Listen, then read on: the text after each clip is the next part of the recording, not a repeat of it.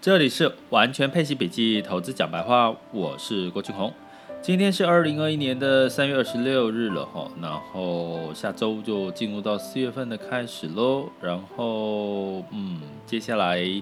是不是有一种好像要放假的心情？一方面今天是周五，遇到周六周日，然后这个清明假期，清明假期呢又连休四天，可是，一听到四天这个数字，就觉得是一个。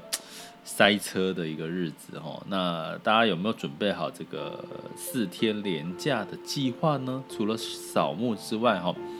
那今天一大早呢，就有朋友就这个贴给我他现在在花莲玩的这个照片哈。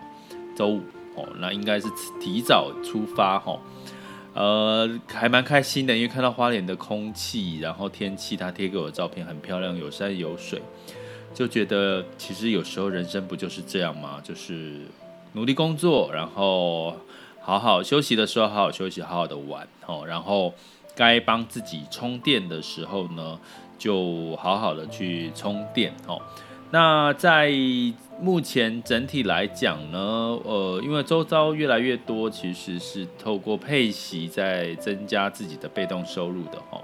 那我也鼓励有你现在有在做配息的。哦，然后呃，如果你觉得有收获，或者是觉得有什么样的感受跟体验呢？以及你利用佩奇做了些什么，或者是你现在在做什么样子的，过什么样子的一些配息生活，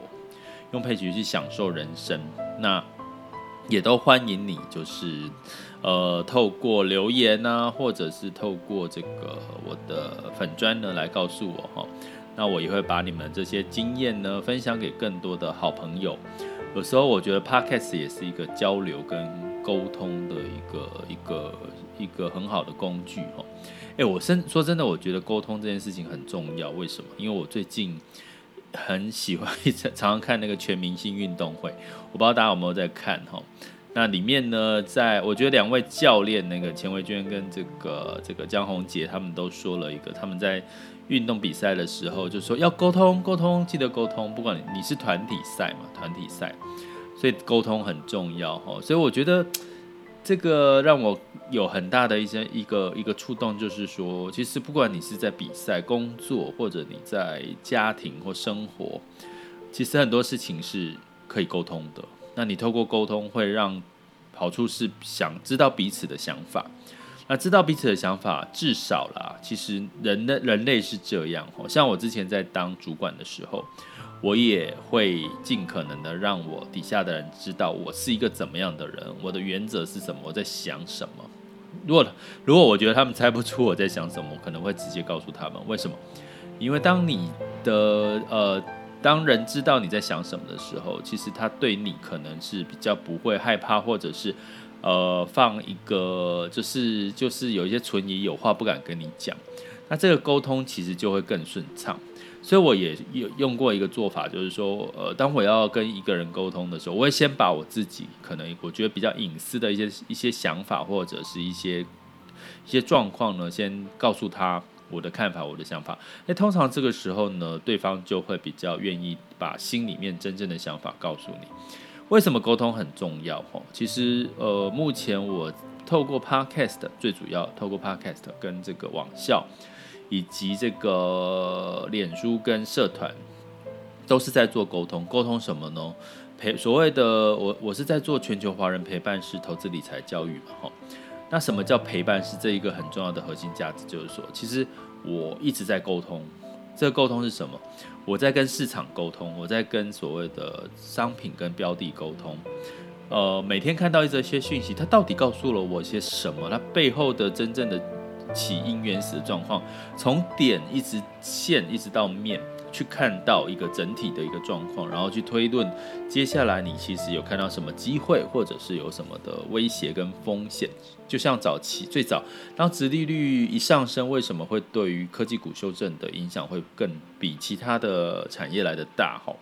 其实当你当你了解了之后，其实你会发现，其实这个事情一触发，你就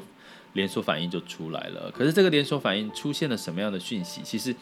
这其实都听起来有点玄，有点抽象，可是其实是很很有帮助的哈，就是你试着用一种沟通的角度。那我也是透过 Podcast 跟这个不同的平台呢，呃，去跟沟通也，我也透过媒体来跟大家沟通哈。但是透过媒体沟通，其实你也知道，它每次的主题是有一个限制的，不像 Podcast 我这样 随心所欲的想聊什么就聊什么。所以我其实是真的很随心所欲的跟各位聊，但是我每一次都有一个主题哈。那今天的主题透过沟通，我们看到两件事情哈，就是说。呃，我接下来要跟各位沟通的是，其实，在不管我们看到油价、汇率跟整体的基本基本面，哈，其实都有一个方向开始成型了。那最近呢，其实大家有讨论，就是说，像这个长荣长荣海运呢，它的这个货柜，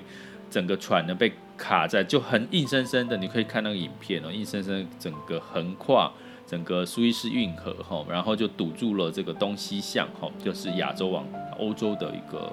整体的航运。那要运过去的跟运回来是什么？就油啦、日常用品啊，甚至铜啊、哈天然气这些的货柜哈。那当然就有人会预测说，哎，那这样子应该会让这些……我其实一那个时候我看到这个新闻，我想说，哎，那会不会让这个这个油啦什么相相关大涨？是不是可以去进一波所谓的能源相关的题材哈？可是后来你真的去去看一下这件事情，第一个，它修这个呃货运，它可能整体的恢复的时间可能十几天，好，那十几天其实不算不算长。那另外一个呢，就是这个通常我们在讲这个原油原物料了哈，其实它跟所谓的汇率哈美金挂钩是就是成反向嘛，美元升值，通常油价就会被压抑哈，所以我们的确从这个消息看到是油价在当天其实是有涨了百分之六哈，然后在隔天，也就是说昨天呢，其实就跌了哈，布兰特原油来看一下，我记得是跌了。跌了三点八 percent 哈，然后每桶六十一点九五哈，所以基本上其实如果以这样来看，我我我我比较把它解读成单一是个案哦，不是一个长久性的影响，因为长久性还是要看汇率、看供需面的一些表现。那当然，这个单单一个案其实是是影响了短期的这个供需，这个影响非常短哈。所以我们做投资，你要知道嘛，因为如果你是投资的标的选择是基金，你可能就追不上，因为。因为你买基金的净值，大家知道，买基金的净值通常也是在那个，呃，就是你买了是当天的净值要在一点前，那甚至在一点后你就买到隔天的净值。哦，你在线上平台买，当然每一个你在不同平台买，它可能购买净值的时间点其实是不一样，大家要特别留意一下，也可以来网上上课，好不好？这个都有讲。那另外呢，在这个呃这个部分，所以我们视为单一的事件。哦，那。真正我们要关注的是什么？如果如果你是投资 ETF，好了，ETF 你是在这个这个交易所买卖，那你当然可以当当天嘛，哈，当天一天一两天的进场，哈，赚短期的差价，个股也是，哈。所以你必须要了解你持有的标的是什么。你如果你是中长期，你应该看的是，诶，如果你判定它是单一事件，接下来要看的应该就是比较偏中长期。那中长期有另外一个新闻，我在社团有讲到，这个叶伦说，诶，银行配息其实也是合理的，买回库藏股也是可以合理了啦，因为毕竟它是稳健的哈。那当然呢，这也是我们在第二季要关注另外一议题，就是科技。企业开始在美股的部分买回库藏股的一个开始的地的季节了，那这也是一个利多的一个行情哦。那当然这比较偏中一季或两个季度来看，那这个我们在网校一样课程在细节再去做分析。那我我要再讲回来一个事情哦，因为这都是各个点哦，那就是其实在。呃，今天的台股呢，亚洲股市普遍是上涨的哈。那台股呢涨了两百多点，目前的时间是十一点三十一分哈，涨了两百二十二点。那台积电呢也涨了十五块钱哦哦，来到涨了二点六一 percent 哈，来到五百九十元哈。那我在前几天有提到说，哎。诶，不是月底都会有一些做账行情，包含 A 股也一样哦。哈，我跟这个 A 股的这些小伙伴也提过，其实照理说月底应该会有一个结账做账的行情，居然没有出现。哈，那目前是三月二十六号。哈，那诶，你可不可以去推估说，那这个目前是不是有点做账行情，要在最后几天把它拉上来？当然今天礼拜五了，我拉上来，下周一是几？好啊，二七二八二九了嘛，哈，会不会后面一两天再拉一点上来，让它的整个整体的绩效就不会三月份的绩效不会太难看哈。但是它如果是一个短期的拉拉升的情况下，关键你就要回到四月一号开始，可能又是另外一个新的一个走势了哈。所以这个部分呢，我觉得很值得这几天大家可以观察学习一下。为什么呢？因为如果你投资的是 ETF 或者是基金，比较看的是中长期哈。我刚刚讲短期的这个可能做，假设它是一个作战行情，可能短期你可以。操作一下，也许赚到一些一些一些甜头。可是如果你的布局都是中长期的，你就知道了。通常如果在月底有做账行情，那请问你买长期布局、中长期布局 ETF 或基金，你应该是在月初布局，还是要在月底布局呢？懂我意思吗？如果你是定期定额或分批进场，你应该是在月初买，还是在月底买？月底如果有做账行情，所以它势必上怎么样？呃，那个呃净值会比较偏往上。可是，在月初可能它不需要，刚开始嘛，你去想嘛，一个买这个嗯买这个业务员嘛，通常在月底的时候，你很容易杀价竞争，对不对？哦，就是业绩要表现好。月初你要买不买，反正没关系嘛，你不买。反正我还有一个月哈，我我不差你这一件，我可以去真正有三十天，我去找其他的业绩。所以通常呢，我在跟业务买东西的时候，我都会尽量压到月底再买哈，因为通常他们怕他们会有业绩压力的时候，他们要赶业绩，三月底业绩不够，他就会试出不同的利多。诶，有没有人用过这一招？然后月初你跟业务买的时候，哎，我业绩反正刚开始归零嘛，我现在还有三十天，我不差这个时候，我还可以跟你耗三十天。所以他通常一开始不会给你试出利多，哦，这是一个心理的因素。那如果以基金的层面的话，一开始如果跌，其实也无所谓啊，反正他月底再慢慢拉回来，哦，这样的思维。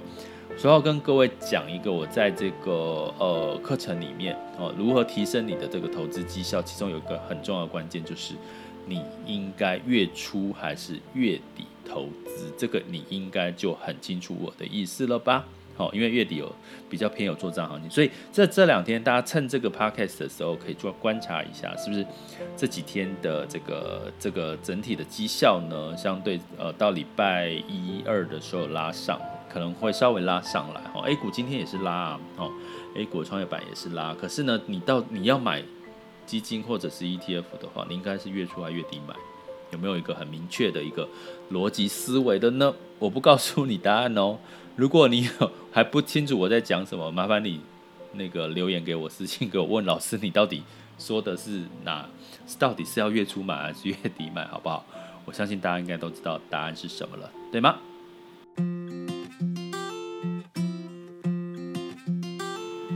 接下来进入到二零二一年的三月二十六日全球市场盘势轻松